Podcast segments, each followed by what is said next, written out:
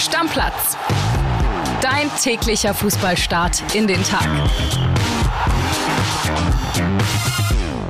Moin, moin, liebe Stammis, da sind wir wieder und zwar nicht in der Konstellation mit André, sondern übergeblieben ist quasi nur der Kollege Heising, der ja gestern schon mit André mein Bärchen aufgenommen hat und ich heute mit dem Kollegen Van Helsing dran, der eine sehr frische Frisur hat. Also es sieht gar nicht Van Helsing-like aus, der hat ja, der Schauspieler hat ja eher längere Haare und so einen Hut auf. Schöne Kurzhaarfrisur, mein Freund. Steht dir gut? Ich danke dir. Ich hatte es ja ein paar Wochen probiert mit langen Haaren. Das war aber irgendwann mir einfach zu nervig. Ja, und da musste, da musste das Fell ab, sag ich mal. Und jetzt, ja, jetzt sieht so aus. Und erstmal, äh, ja, schönen guten Tag an die Stammis, ne? Ich kann mir dich auch nicht mit äh, langem Haar vorstellen. Nee, aber das, das willst du auch wirklich nicht. Das, das ist nix. Lass uns lieber über Fußball reden. Ja, ist, ist, ist glaube ich, besser. Ist besser. Ne, es gibt natürlich auch immer noch äh, Fußballer, die interessante Frisuren haben, aber darüber wollen wir gar nicht reden. Kriegen wir mal die Kurve und äh, sprechen einfach über den DFB-Pokalabend gestern Abend, der echt cool war, so insgesamt. Und ich würde sagen, wir machen es einfach der Reihenfolge nach 18 Uhr. Die ersten Partien waren unter anderem Leverkusen gegen Paderborn. Am Ende ein ungefährdeter 3 zu 1 Sieg für Bayern 04.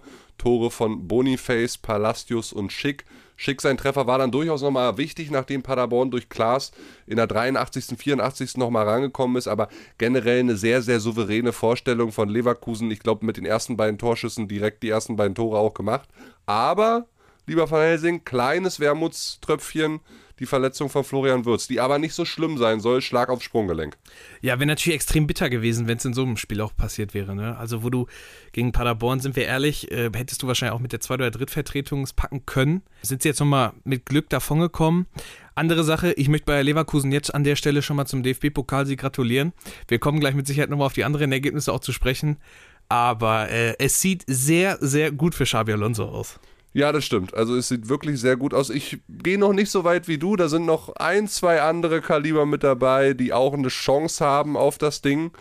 Aber tatsächlich jetzt, wo viele andere große Favoriten auch raus sind, ist es für Leverkusen eigentlich, oder ist der Weg mehr oder weniger frei. Kann man schon so sagen. Ja, also Stand jetzt sind sie auf jeden Fall Top-Favorit. Ne? Und was mich auch so überrascht hat, ich meine, dann stellt er einfach nochmal eine komplett andere Abwehrreihe als am Wochenende gegen Dortmund auf. Ne? Das funktioniert auch irgendwie klar. Waren nur in Anführungsstrichen Paderborn, musste aber auch erstmal seriös runterspielen. Naja, egal. Saarbrücken gegen Frankfurt, da haben wir die nächste Sensation, die Saarbrücken vollzieht. Also absoluter Wahnsinn. 2 zu 0 kegeln sie Eintracht Frankfurt raus und man muss ja festhalten, als Drittligist jetzt schon den zweiten Europapokalteilnehmer rauszuschmeißen. Ich weiß nicht, wann es das schon mal gab im DFB-Pokal.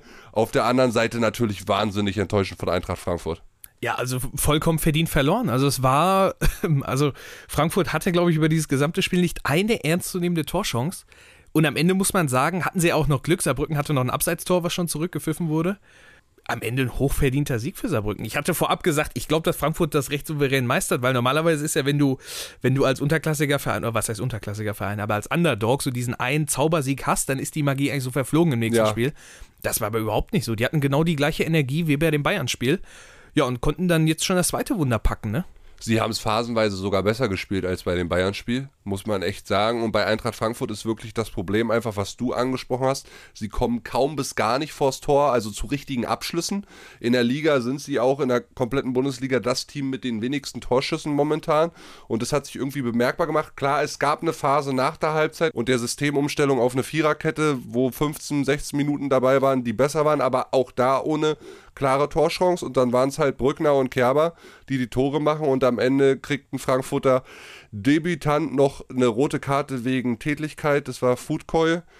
Auch sehr bitter, sechs Minuten drin, direkt rot als Debütant, solltest du dir auch nicht unbedingt erlauben. Und bei Frankfurt spitzt sich diese Krise, in der sie sich momentan befinden, echt weiter zu, ja.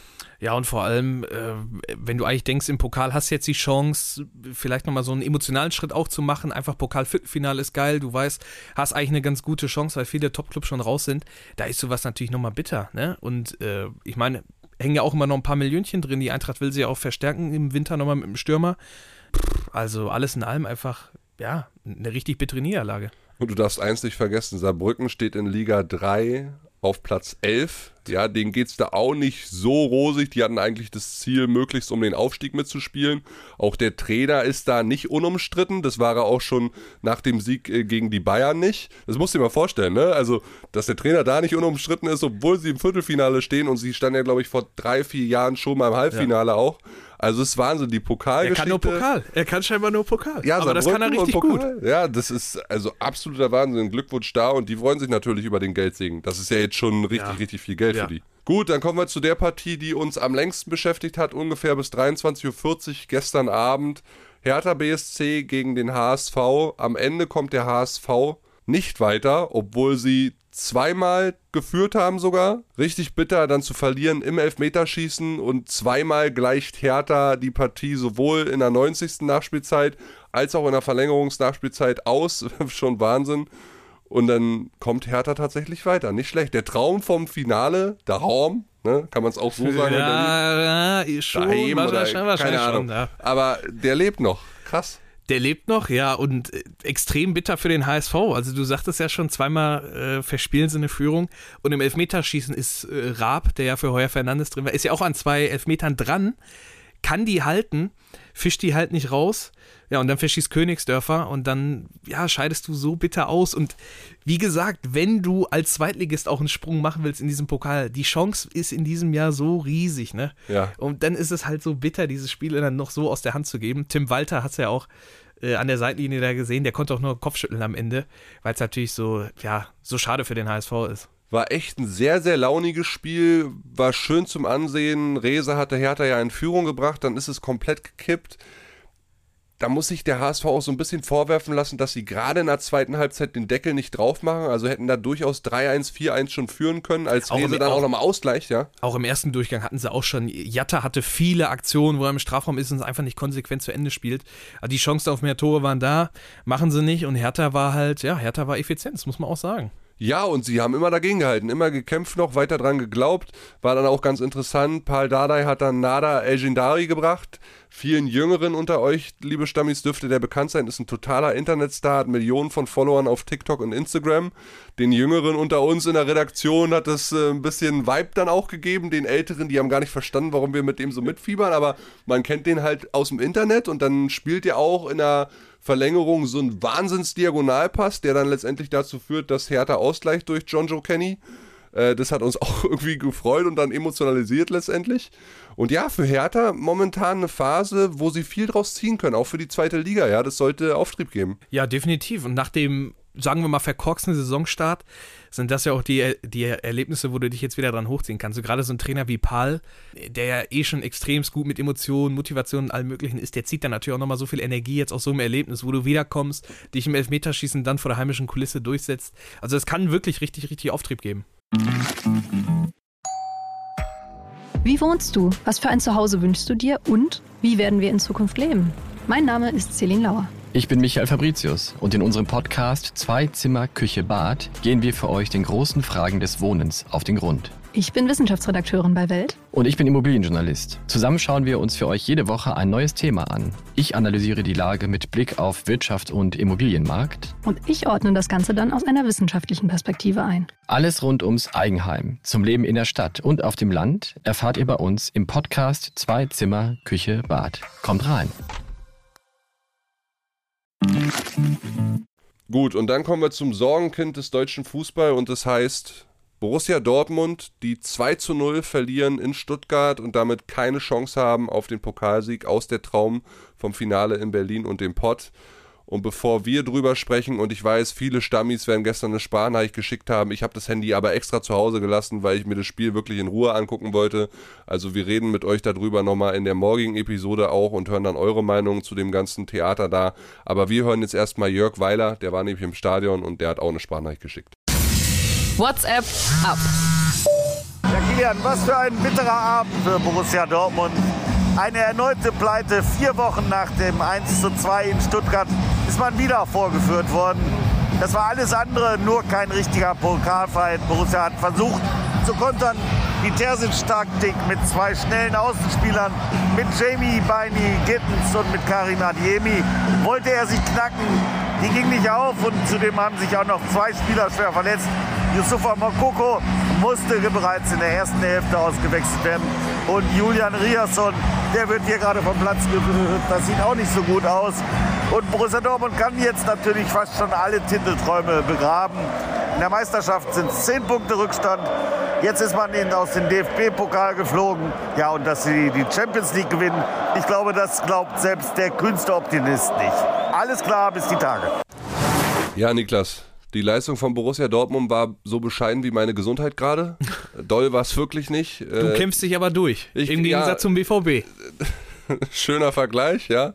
Das stimmt. Also es war schon wieder Wahnsinn. Ich muss sagen, als ich die Aufstellung gesehen habe, war ich kurz davor, auf Edin Terzic draufzuhauen, habe mich dann aber nochmal besinnt, was ich damals gesagt habe, als Union Berlin zu Hause gegen den VfB Stuttgart gespielt hat. Da habe ich nämlich mich wahnsinnig geärgert, dass Urs Fischer keine schnellen Spieler aufgestellt hat. Das hat Terzic gemacht, aber es ging halt trotzdem komplett nach hinten los. Wahnsinn.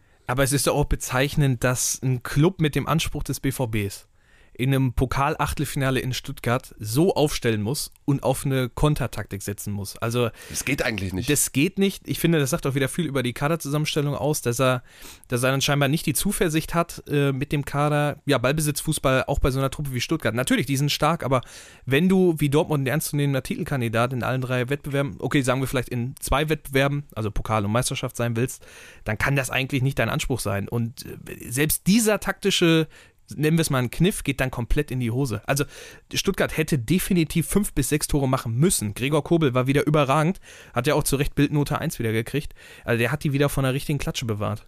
Ja, das war Wahnsinn. Also zur Halbzeit muss man eigentlich schon sagen, das 0-0 war das Beste aus BVB-Sicht. Stuttgart war nahezu in allen Belangen auch das gesamte Spiel dann über, überlegen, hatte so Mühe, gerade in den ersten 45 Minuten die klare Torchance sich zu erspielen. Das ging ihnen ähnlich wie Leverkusen am Wochenende gegen den BVB. Aber der BVB wirklich sehr defensiv, macht immer wieder Fehler im Aufbau, im Anlaufen auch gar nicht konsequent und es gab ja durchaus Räume, die man hätte bespielen können. Das haben sie ja gar nicht geschafft. Nee, es war, also, obwohl du schnelle, ja, eigentlich technisch versierte Spiele aufgestellt hast, war das im Umschaltspiel auch einfach nicht gut genug. Das Aufbauspiel war auch katastrophal. Also, wie viele leichte Bälle da hinten raus verloren wurden, die hätte Stuttgart schon viel, viel besser nutzen können, eigentlich. Auch schon im ersten Durchgang. Und äh, ja, Jörg hatte ja gerade schon angesprochen, äh, Riasson und Mokoko raus. Zur Halbzeit wurden ja auch Wolf und Sabitzer schon angeschlagen ausgewechselt. Also das kommt jetzt auch noch oben drauf, dass scheinbar viele verletzt, schrägstrich angeschlagen sind. Einfach keine guten Wochen für den BVB insgesamt. Nee, überhaupt nicht. Girassi macht dann die Führung für den VfB. Milo hat, glaube ich, drei, vier Minuten später sogar die Chance, direkt auf 2 zu 0 zu erhöhen. Macht es dann nicht. Dann hat der BVB so ein paar Chancen, kommt auch zu diesem Tor durch Beino Gittens, was aber wegen Abseits aberkannt wird. Aber das waren so die letzten Zuckungen, sage ich mal. Und äh, dann macht nachher Silas den Deckel drauf nach einem tollen Stecker. Also ich war wirklich, muss ich dir sagen, bin immer noch sehr schockiert, dass der VfB Borussia Dortmund so an die Wand gespielt hat. Es ist auch spielerisch, ist es wirklich ein Klassenunterschied. Also wenn du siehst, wie Dortmund zu den Chancen gekommen ist, auch das Abseitstor ist auch nur gefallen, weil ein Pass abgefälscht wird von Anton und der fällt dann Füllkrug vor die Füße. Und dann guckst du dir an, wie Stuttgart die Tore rausspielt. Ne? Also das 1-0, äh, super Steckpass von Mio und äh, beim 2-0 ist es einfach ein, ein, starker Konter, der zu Ende gespielt ist. Also es ist spielerisch, ist es ein himmelweiter Unterschied, wenn du dir diese beiden Teams anguckst, ne? Ja. Das ist dramatisch, echt, beim BVB. Ja, es ist wirklich dramatisch. Emre Can hat das danach bei den Kollegen des ZDF auch ziemlich klar angesprochen. Er sagte, fußballerisch ist es eine Katastrophe gegen den Ball vor allen Dingen, wie wir anlaufen, sagte er, so kann es nicht weitergehen. Da muss jeder einzelne Spieler mehr machen, gerade in diesem Anlaufverhalten. Muss jeder Spieler mehr wollen. Das ist schon krass. Und ich meine, es ist keine einfache Woche für den BVB. Ja, du hast diesen Kehl-Assistenten mit viel Terrain jetzt rausgeschmissen, was das für eine Riesennummer wurde. Du bekommst es jetzt am Wochenende in einem Heimspiel zu tun mit RB Leipzig. Ich glaube, die Fans werden auch langsam ungeduldig. Da kannst du zu Hause nicht so eine Defensivleistung zeigen. Also, meine, diese Taktik, das geht einfach nicht. Das kannst du zu Hause deinen Fans nicht anbieten. Sorry, nicht als Borussia Dortmund, ne? Ich meine, das ist ja fast schon, und das sage ich jetzt zu viel Sand gesagt, das ist ja fast schon Union Berlin Fußball. ja, aber, aber halt nicht nee, erfolgreich. Das war ja wirklich so, ja. Ne? ja. Und ich frage mich jetzt wirklich, was soll denn passieren? Also, du könntest gegen RB verlieren, dann bist du drei, vier Punkte hinter denen. Also, du wirst mit Edin Terzic aktuell nicht mal Vierter in dieser Liga. Sorry. Ja, und das Einzige, was wirklich Ruhe reinbringt, ist halt noch, dass sie in der Champions League diese Todesgruppe überstanden haben. Ne? Und da Das rettet momentan Edin Terzic das, den Job. Das, so genau, ja, das ist so. Das, das verleiht ihm momentan noch unfassbar viel Kredit, weil stell mal vor, da wären sie jetzt vielleicht auf Euroleague-Kurs oder schon auf Platz 4. Was da jetzt für, was da jetzt für eine Stimmung wäre, gerade jetzt nachdem, nachdem der Kehl-Vertraute weg ist, ich hatte ja in der letzten Folge auch schon gesagt, dass ich glaube, dass er zum Sommer weg ist, also Kehl. Und hättest du jetzt nicht zumindest diese Champions League-Quali für die K.O.-Phase noch irgendwie im Rücken, also dann wird da, glaube ich, der Baum brennen.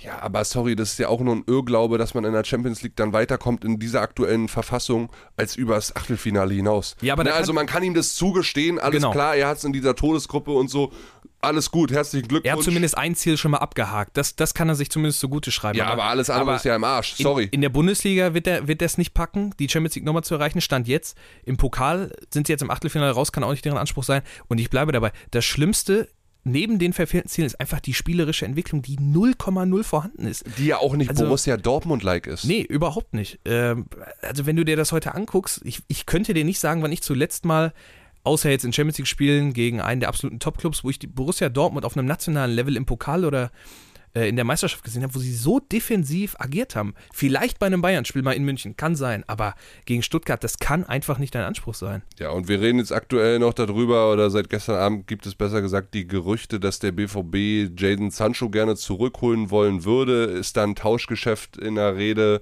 mit Manchester United, sodass man dann letztendlich Daniel Mahlen dahin schickt. Könnte man eins zu eins verrechnen oder erstmal ausleihen und dann später nochmal bezahlen, wie auch immer. Glaube ich nicht wirklich dran. Ja, aber der hilft dir ja auch nicht. Nee. Also, der, nicht der, in der, der hat ja gar keine Verfassung. Der hat keine Verfassung, der hat kaum Spielpraxis, der äh, hat, glaube ich, auch immer mental mit seiner Situation bei Menu zu kämpfen. Den musst du quasi erstmal wieder aufpäppeln, auch in seiner Wohlfühloase Dortmund. Und ja, so wie das jetzt aussieht, brauchen die wirklich Verstärkung, die sofort helfen können, weil, äh, also das ist, das ist brutal. Ich möchte ganz klar die Frage an euch da draußen, liebe Stammis, stellen. Ist Edin Terzic noch der richtige Trainer für Borussia Dortmund? Ja oder nein? Und wenn ja, warum? Und wenn nein, auch warum? Gerne Sprachnachrichten schicken, die werten wir auf jeden Fall morgen aus. Das wird das Top-Thema des morgigen Tages. Da werden André und ich auf jeden Fall nochmal intensiver drüber sprechen. Also, lieber Van Helsing, halten wir mal fest, am Ende dieses Pokalabends, die Teams im Viertelfinale sind Düsseldorf, Lautern, St. Pauli und die Hertha. Vier Teams aus der zweiten Liga. Gladbach, Leverkusen, Stuttgart aus der ersten Liga, also nur drei. Und Saarbrücken als einziges Drittligateam. Also, das ist ziemlich krass, weil der letzte Club, der unter diesen Viertelfinalisten noch dabei ist und zuletzt den Pokal gewonnen hat, war der VfB Stuttgart 1997. Also für alle wäre es ein sehr historischer Titel nach einer sehr, sehr, sehr, sehr langen Phase oder noch nie einer Phase, wo sie den Pokal gewonnen haben am Ende der Saison. Krass. Ja, also das macht diese Spiele dann, dann auch wieder heißer, ne? Weil normalerweise würdest du dir ja denken, wenn die ganz großen Clubs ähm, nicht mehr dabei sind, äh, hm, könnten es vielleicht ein paar Mauerspiele werden. Aber wenn du dann natürlich so ein paar, ja, wenn du, wenn du da Teams hast mit Fans, die richtig Bock darauf haben, weil sie lange keinen Triumph hatten oder noch nie so einen Triumph hatten, dann äh, werden das natürlich auch wieder hitzige Spiele, ne? Ist, geil, ist ganz geil. Die Auslosung der Viertelfinals übrigens am Sonntag um 19.15 Uhr bei den Kollegen der Sportschau. U17 Weltmeistertrainer Christian Wück wird dort so als Ziehungsleiter fungieren. Losfee wird sein Jens Nowotny. Bin mal gespannt, was der uns dazu lost. Und übrigens die Viertelfinals, alle, jedes Viertelfinale kriegt einen einzelnen Abend quasi zur Ausstrahlung. Einmal der 30. und einmal der 31. Januar. Da werden die ersten beiden Viertelfinals über die Bühne gehen. Und dann noch am 6. und 7. Februar 2024 dann im neuen Jahr. Wir sind jetzt schon sehr, sehr fortgeschritten. Wir wollten eigentlich auch noch eine Sprachnachricht einspielen von Tobi Altscheffel zu dem Bayern-Transfer von Brian Zaragoza, der ja eigentlich vor paar Wochen haben André und ich, glaube ich, drüber gesprochen, RB Leipzig da auch dran war, so als möglicher Forsberg-Ersatz. Aber da wir so weit durch sind, äh, würde ich sagen, das schieben wir einfach um morgen. Werden wir über den neuen Bayern-Spieler auf jeden Fall nochmal ein bisschen intensiver reden. Ich habe mir den auch ein bisschen intensiver, ein paar Highlight-Videos und so weiter angeguckt und machen für heute einfach den Deckel drauf. Würde ich auch sagen, klingt gut, ja. Ne? Deckel ja. drauf, Küsschen an euch und denkt dran, gerne Feedback zum BVB und der Situation rund um Edin Terzic schicken. Das würde uns sehr freuen. Ciao, ciao. Reingehauen, ciao. Stammplatz. Dein täglicher Fußballstart in den Tag.